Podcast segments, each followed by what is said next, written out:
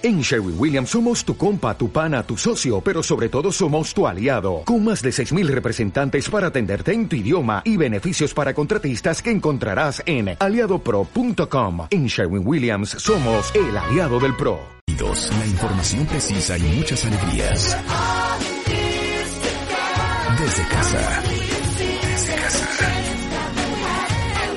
De baile en casa. Todos los días, de 10 a 1 de la tarde, México se queda en casa con Marta de Baile. Solo por W Radio. Liliana Martínez Lomelín es socióloga de la alimentación. Es de la Escuela de Altos Estudios en Ciencias Sociales de París.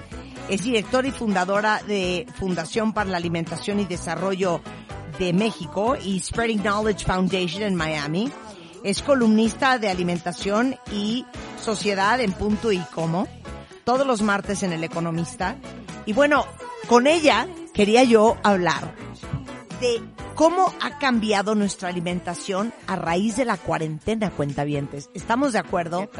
Que estamos comiendo diferente, una de dos, o porque estamos teniendo que cocinar nosotros todos los días y de repente da flojera porque ahora estamos usando mucho el delivery service y pidiendo de otras partes eh, y sí estamos dándonos unos permisos que normalmente en la vida normal entre semana no nos daríamos. Por ejemplo, yo ayer hice una pizza en mi casa y bueno, de hecho hice dos y eso comimos pues un lunes a las 3 de la tarde en mi casa, cosa que normalmente jamás hubiera sucedido. ¿Cómo estás, Liliana? Hola Marta, buenos días. Hola Rebe, aquí reportando desde el encierro. Desde el encierro. Oye, ¿estás de acuerdo que sí estamos cambiando la forma en que comemos a, raíz de esta cuarentena? Sí, totalmente, sobre todo las personas que tenemos el privilegio de, yo le digo privilegio de estar en el encierro porque hay quienes sí tienen que trabajar o no les queda de otra, pero los que podemos, tenemos el deber de quedarnos, sí estamos haciendo totalmente diferente nuestra alimentación en muchos sentidos. Ajá, ¿tipo? Por ejemplo, eh, hay varios puntos aquí súper importantes que es muy curioso que antes de, cuando empieza cada año, hacen como unas predicciones, ¿no? De que este año va a haber tal tendencia en cuestión de restaurantes o la gente va a volver a comer más ecológico o todas estas tendencias se van marcando según estudios de mercado y todo esto, ¿no? Y cuando empezó este año, habían dicho que una de las grandes tendencias pues era que iba a haber, por ejemplo, bares de snacks donde tú ibas a ir a comer un snack o que iba a haber, por ejemplo, eh, food halls, que era donde vas y pruebas comidas de diferentes chefs. Y a tres meses, cuatro, cinco meses ya en mayo, dices, estas predicciones parecían totalmente irreales con esto del aislamiento, ¿no? Y, y ahora tenemos otras cuestiones en, la que, en las que han sustituido el, aislamiento social nos ha llevado a alimentarnos de otras maneras y a, hacer uso de, la, de las cosas que tenemos a disponibilidad para alimentarnos de otras maneras.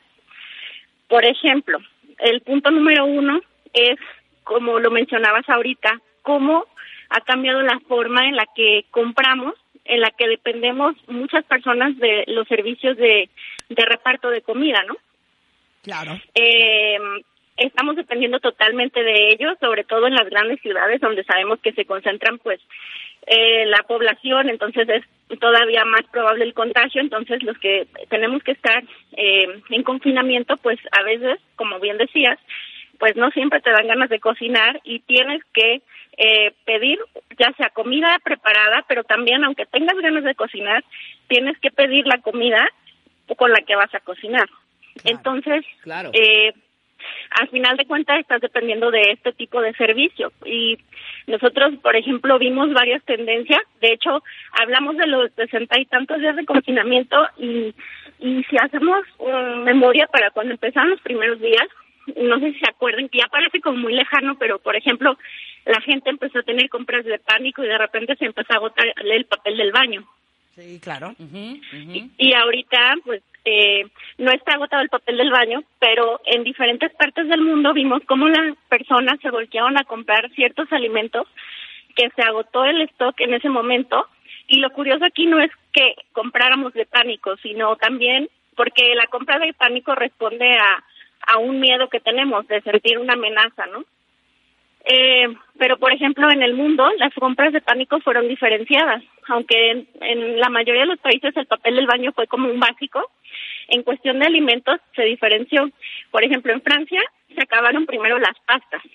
¿Pastas? Eh, Sí, ah, claro, totalmente. claro. Yo hubiera Era pensado que se había acabado el vino tinto, el queso, el foie gras y el pan. Exacto, exacto, como los básicos de la alimentación. Porque al final el pan tienes que salir a comprarlo diario, ¿no? Para que esté bueno. Y más los franceses que tienen esta costumbre de salir por la baguette. Cada día sales del trabajo, pasas por tu baguette y te vas a cenar a tu casa. Pero eh, las pastas al final es una- es un alimento, claro, que puedes tener guardado y al final eres una cultura del trigo. O sea, tu alimentación, es, estás acostumbrado al pan, pero el pan se hace duro o frío al día siguiente.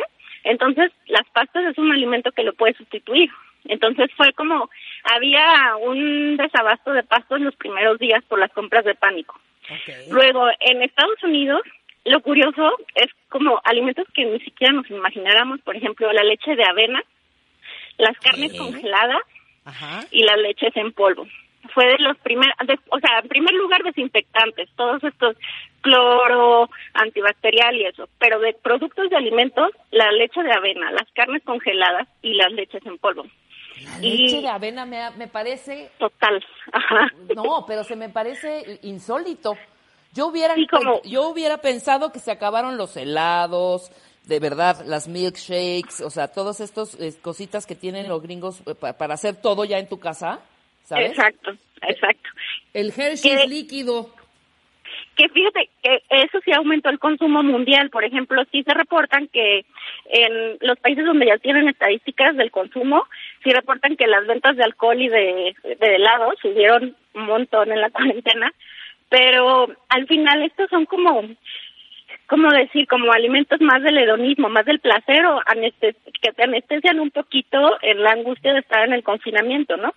Pero eh, al final tienes que comer como un básico que te llene. Entonces, en, el, en Francia, pues las pastas, en Estados Unidos, pues como son, es una cultura de la carne, la verdad. El barbecue y todo eso es muy gringo. Entonces, al final, como que el mayor temor es, ¿y si me quedo sin carne? ¿Y si me quedo sin pastas? Entonces, fueron los primeros alimentos que, que se consumieron. De hecho, por ejemplo, yo lo en- menos que he comp- lo menos que he comprado ha sido carne. ¿Tú, Marta? Yo también, ¿eh? O sea, Sí, carne, como que no No la- he comprado carne, mucha carne roja, no, para nada. no.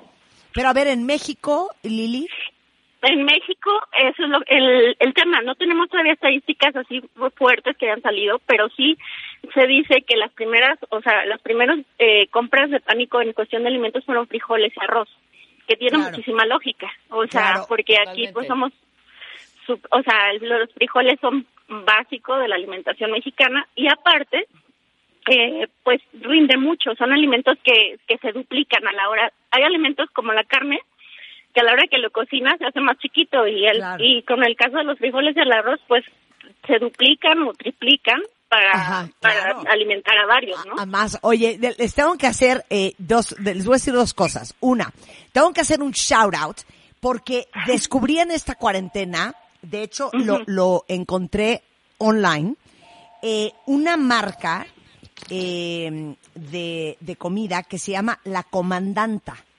Y la comandanta eh, tiene un frijol que es muy parecido, Rebeca, al frijol que hay en Nicaragua.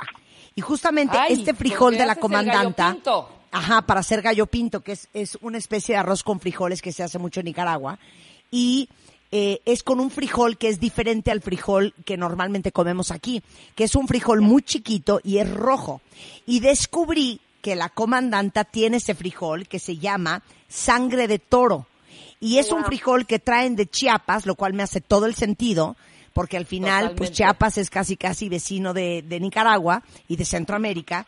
Y encontré que venden online una caja, o también vienen en bolsa, estos frijoles sangre de toro de la comandanta. Se los recomiendo mucho. Búsquenlos en O Google Marta, y pruébenlos porque el otro día los hice. Me atreví a usar la olla express por primera vez en mi vida. Me siento tan orgullosa de mí misma y estoy todavía más orgullosa de mí misma porque yo en mi vida había hecho arroz de cero. como que había hecho arroz instantáneo y de repente ese arroz hindú, el basmati, o arroz chino o, o japonés, pero nunca había hecho un tradicional arroz mexicano de cero, del arroz normal, así de bolsón, ¿no? Y les digo una cosa, me quedó bien profesional. Solo les quiero. Eso, Me quedó bien, bien. profesional. Bien. entre los frijoles de la comandanta de sangre de toro y mi arroz que hice, hice un gallo pinto infernal. Que es más, un día les voy a enseñar la receta. Voy a hacer un video con esa receta. Porque es Maravilloso. divino. Y ahora que hablas, claro, ahora que hablas de arroz, no, precisamente, yo ayer que comí tardísimo, Marta, comí cené, ¿te acuerdas? Que te dije, voy a comer. Había arroz, pero sí, el instantáneo, ni modo. Yo no, todavía no sé hacer, y mira que sí le cocino padre. No sé hacer todavía el arroz, luego me pasas, me dices cómo.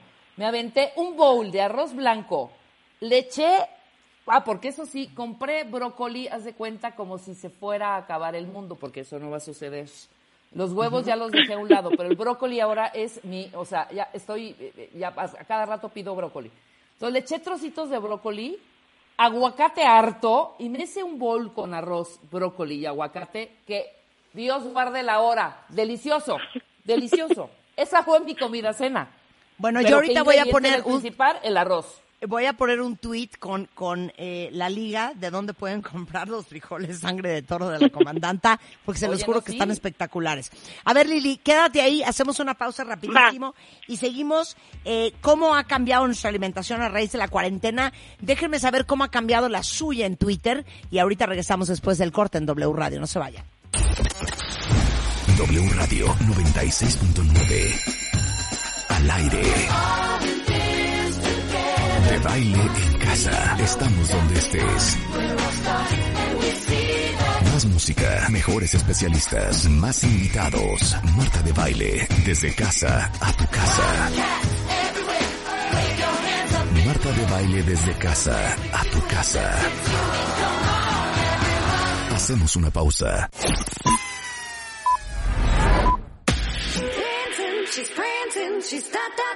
dancing, de baile, al aire, solo por W Radio 96.9. Estamos de vuelta. Estamos de regreso en W Radio, son las 10.39 de la mañana y Liliana Martínez, que es socióloga de alimentación de la Escuela de Altos Estudios en Ciencias Sociales de París, nos está explicando cómo y por qué hemos cambiado la alimentación en esta cuarentena. Dicen, Lili, muchos que obviamente estaban acostumbrados a comer en la calle y que ahora que están comiendo en su casa están comiendo mucho mejor. Eh, otros Sí. dicen que ahora sí que no toquemos fibras sensibles, dice Aleja, que ya escondí la báscula. Muchos están comiendo de más por la ansiedad oral. Eh. Mira, George dice, Marta, yo estoy haciendo ayuno intermitente. Eh, deberías invitar a un especialista a hablar sobre el tema. Claro que sí. Hemos hablado del tema, pero si quieres lo volvemos a tocar. Y bueno, eh, Berenice dice, yo estoy comiendo mucho por ansiedad, a veces ni hambre tengo, y puras frituritas y pan.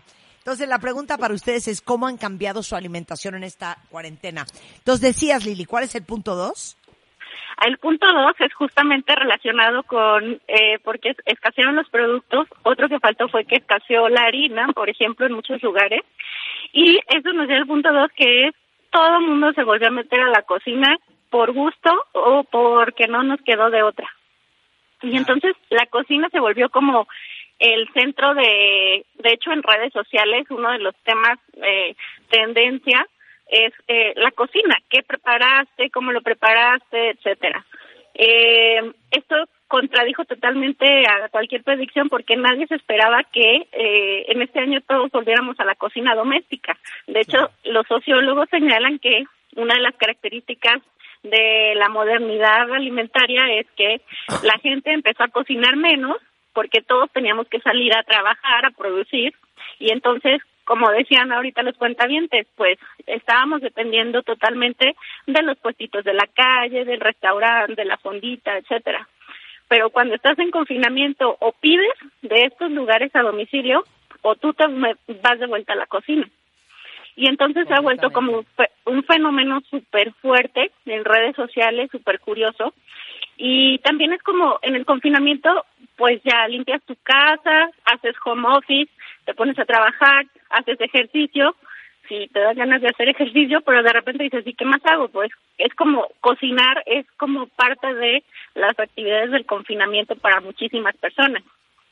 Entonces, por ejemplo, en, red- en redes vemos así, ahora ya las grandes celebrities, desde una Oprah Winfrey que pone un video de cómo hacer una pasta, eh, Jennifer Garner, Natalie Portman, Marta ya había hecho videos de cocina, pero ella empezó antes de la cuarentena, así que no, o sea, tú empezaste a hacer los videos de los chilaquiles verdes, pero eso fue antes del confinamiento. Y es como un fenómeno curioso porque al final es como eh, la canción que pones para el coronavirus y todo esto de estamos todos juntos en esto, porque la cocina, si tú ves a estas celebrities, normalmente no te puedes relacionar con ellas desde un punto de vista de tu vida no es ir a una alfombra roja, a una premiación de los Oscar, a, unos- a un estreno, a filmar una película. Pero cuando ves a una persona que haciendo una actividad, digamos, más mortal, hay un como un proceso de identificación. Dices, o sea, sí estamos todos juntos en esto, claro, con sus diferencias, pero al final eh, también van a cocinar, también también hacen cosas de la vida cotidiana, por decirlo de una manera. Entonces este fenómeno, pues, es se, se exacerba. Todo el mundo está como que van a preparar, incluso en días pasados hasta tendencia fueron eh, las enfrijoladas de Anaí, en fin, para burla o para mm, broma Claro, o para... pero fue un gran fenómeno. ¿no? Y además, como comentábamos, Marta, nos hemos metido a las casas de todos. Conocemos ya las casas de todos los Exacto. artistas, por así decirlo, ¿no, Marta? Cañón. Cañón, Cañón. y las cocinas, las cocinas y entonces ya estás viendo cómo tiene la cocina, eh, si come cosas como que están fáciles para ti o no, o sea, por ejemplo, no sé, Oprah se puso a hacer una pasta que con ingredientes totalmente fáciles de conseguirles, entonces como que también hay un proceso de identificación y se desmitifica un poco estas figuras porque se están volviendo a poner a cocinar y eso hace como como que re- hay una- un fenómeno de, re- de replicación también, la gente se identifica y entonces se da como una retroalimentación entre las dos partes, ¿no? De acuerdo. Yo voy Y a hacer, aunque suene muy estúpido, mi receta de gallo pinto. Que en No, realidad sí, no suena estúpido. Yo es creo que nada más arroz con frijoles. Pero, voy a decir algo, el arroz pero es tiene su súper chiste, ¿eh? Sí, pero Sí. tiene su chiste. Y el gallo pinto tiene su chiste porque no es Sí. una combinación de arroz con frijoles, aguada, No. masuda, mojada, cero. No es así. Exacto. Se los voy a hacer, No. se los voy a hacer. y tiene que ver desde cómo lo lavaste, la temperatura del agua, cuánta agua le pusiste, que no se te pegue, que no se haga un masacote, o sea, sí hay muchas cosas en ese sentido. Y la verdad es que, eh, por ejemplo, en esta tendencia de cocinar, una de las grandes eh, tendencias dentro de la cocina fue el meterte a hornear. Hay gente que antes de la cuarentena decía, es que yo no uso el horno porque ni sé cómo prenderlo y me da miedo prenderlo. Sí. Y entonces de repente toda la gente empezó a hacer como lo desde el pan de plátano, que a todo mundo le sale, hasta Oye, ¿por qué la- todo el mundo empezó a hacer plan de pan de plátano? Exacto, eso es lo que que es divino. Yo hice banana bread la semana pasada con mi hija. Pero ¿saben qué hice Ah, este ¿tú fin, también? Lili? Hice Ajá. pastel de zanahoria. Ah, ese ya Ay, tiene un, un punto más sofisticado, porque el pan de plátano es más fácil, la verdad. O sea, el, el pastel de zanahoria sí lleva como más pasos, pero el pan de plátano tiene varios puntos. Por ejemplo, dentro de las tendencias, hemos empezado a aprovechar la zanahoria más triste que está ahí en el rincón del cajón del refri, que ya está casi seca, la usa, y el pan de plátano es plátanos pues muy maduros, entonces igual no te los comes así normal como a mordida, pero sí lo metes en un pan de plátano y te queda buenísimo. Entonces, los Híjole, se está oyendo horrible, Lili. Algo Sí, se está, está oyendo como, como marcianita. A ver, Ay, vuelve a hablar. ¿Se Ahí oye? estás, ahí estás. Ahí No, ya. Perfecto. Eh, decía del pan de plátano que al final es, es como muy fácil de incorporar porque son ingredientes precisos, pesas, son pasos. Entonces, todo este proceso se le llama el stress baking, que es como el horneado por estrés. Es como que tú tienes medición y tienes la- el control de un proceso. Entonces, al final esto es como terapéutico en el sentido de que tú controlas el procedimiento, tú controlas los ingredientes, controlas cuánto le vas a echar a, al pan, al pastel, etcétera. Y eso, en una situación donde no podemos controlar muchas cosas que las que están sucediendo, te da como cierto alivio.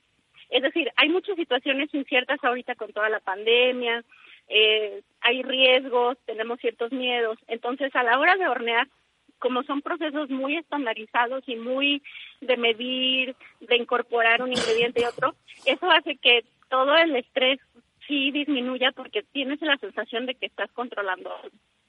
Entonces, es también terapéutico en la medida en la que, por ejemplo, si te pones a amasar, pues la, la- el movimiento de las manos también es terapéutico. Por ejemplo, para el control de estrés se recomiendan eh, todo, estas pelotitas que aprietas en las oficinas cuando, que, cuando estás estresado, pues al final sí. la masa, el hornear, el amasar, da ese efecto también. Entonces, eso, además de que fue una necesidad volverse a meter a cocinar, también el volver a cocinar te da esta sensación de, de, de control, por decirlo de una manera, ¿no? En una situación descontrolada. Claro. Y, eh, por ejemplo, muchas personas que no cocinaban, se metieron a cocinar, descubrieron que les gustó. Hay otras personas que ya cocinaban, pero como ahorita lo comentabas con la pizza, o sea, cocinabas cosas tal vez el fin de semana, algo más sencillo, y entonces de repente la gente empezó también a experimentar con recetas, experimentar con platillos, hacer cosas que no harías en un día entre semana, como comentabas con la pizza.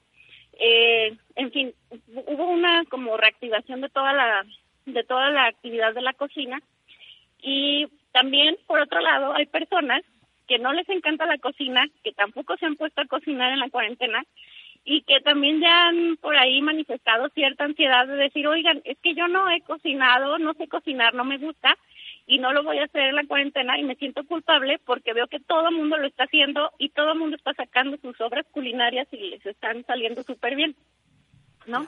Entonces hay como los dos los dos bandos de, dentro de la tendencia, pero al final es como la cocina representa también un poco una actividad terapéutica, ¿no? En esta en esta pandemia.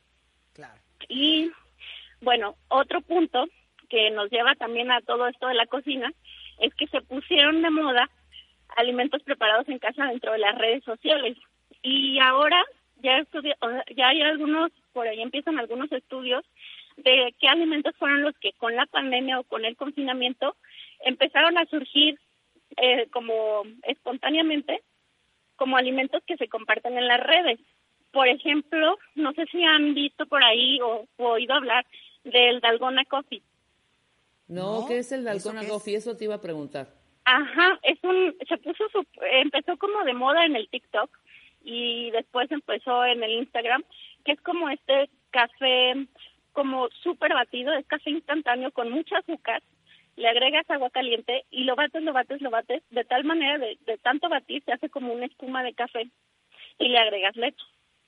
Entonces es como algo muy instagrameable, por decirlo así, porque se ve bonito el vaso, el Instagram es muy visual, aparte es como una novedad para algunos y es algo que puedes hacer como muy fácil. Entonces se empezó a hacer como una tendencia, sobre todo muy millennial, de que ponían sus fotos del Dalgona Coffee y es como eh, buscar algo exótico, porque este café viene, se lo pelea en el origen, pero viene de Corea del Sur. Entonces, en las redes TikTok y, e Instagram empezaron a llenarse de fotos de este café, de los vasos de café con esta espumita arriba de color café, hecha de café. Eh, también, como decíamos, eh, el panque de plátano, porque es súper fácil, súper controlable. Es también un poco de nostalgia, porque al final es un alimento muy casero.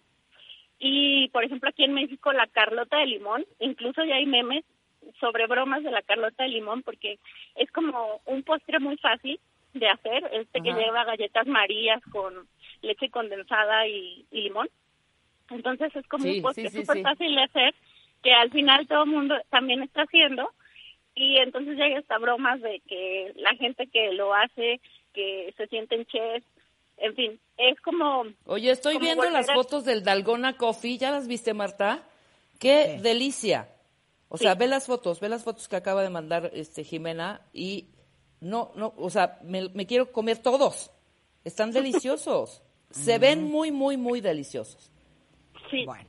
Y Qué por delicia. último, Café queridísima. Lili, Y el último es que pues salir a comer obviamente ya no podemos salir a comer, cambió de sentido y toda la industria restaurantera también cambió su forma de ofrecer servicios, obviamente en el delivery, pero sí hay un sentido también de la experiencia que ya no tenemos, que es justamente de voy a ir al restaurante, no na- porque vas al restaurante no solamente a comer, sino que vas a compartir, vas porque tienes, si es un restaurante, por ejemplo, de algún chef o algo así, pues quieres tener la experiencia completa o estás en un jardín sentado comiendo o hay una experiencia alrededor de salir a comer que ya no la tenemos. Entonces, eh, pues evidentemente esto, eso, esto nos ha hecho pensar sobre que salir al restaurante no nada más era por salir a comer, o sea, había otras cosas implicadas ahí en ese ritual, que es con quién vas, qué es lo que ves, le- que los platos estén bonitos, que la mesa esté bonita, etcétera. Entonces, también ha habido mucha preocupación en torno a esto. ¿Y eh, qué es lo que se ha hecho? Bueno, todo lo del delivery, pero también, por ejemplo, hay algunos chefs que se han solidarizado y que han eh, eh, preparado comida para las personas que están al frente de batalla, o sea, el personal de, de salud que está atendiendo a pacientes. Eh, Hay otros chefs que han literal compartido las recetas de pe a pa que los han hecho famosos. Chefs famosos han, han dado sus recetas como para que las hagas en tu casa. Y, y pues es también una de las grandes preocupaciones. ¿Qué va a pasar con la industria restaurantera pues después de, de, este confinamiento, no? ¿Y qué medidas vamos a, a utilizar ah, si queremos salir a comer? Entonces, pues dentro de todos estos cambios, ¿qué lecciones tenemos? Uno, habla de la capacidad alta del ser humano de adaptarse. O sea, al final estamos en el confinamiento, algunos no la pasamos bien, otros no, en otros momentos estamos bien, en otros no tanto, pero tenemos una capacidad adaptativa tremenda para, para enfrentar estas crisis. Eh, también es como voltear a ver lo que tenemos en casa, porque la cocina estaba como, mm, como un mito de, la, esta, eh, la cocina solo es para quienes lo saben hacer y para quienes tienen mucho tiempo. Entonces eso se ha ido como desmitificando poco a poco. Eh, también creo que en este confinamiento hemos dado un valor más fuerte a lo que significaba la dimensión social de la alimentación, que no nada más es comer por comer, es con quién compartes, cómo lo comes, cómo disfrutas la comida, en fin, todas esas dimensiones que a veces las tenemos como subvaloradas. Y Claro. lo importante que es la comida, no solamente como en un, en un foco de nutrirnos, de, salu- de estar saludables, sino también lo importante que la comida y la cocina, eh, el rol tan importante que juegan en nuestras vidas. Porque en el- justo en estos tiempos es cuando más se ha exacerbado ese rol. Entonces, creo que en general todas estas tendencias apuntan a, a esas dimensiones. Claro. Lili, muchísimas gracias y gracias a A todos los que compartieron en Twitter cómo ha cambiado su alimentación, unos para bien, unos para mal, pero miren, siempre que estemos conscientes de lo que estamos haciendo y haciéndonos responsables de las decisiones, pues ahora sí que cada quien. Gracias Lili, te mando un gran beso. A ustedes, un gran beso a las dos, que estén muy bien. Un La beso, encuentran Lili. como Gracias. Liliana Bye. MTZ Lomel.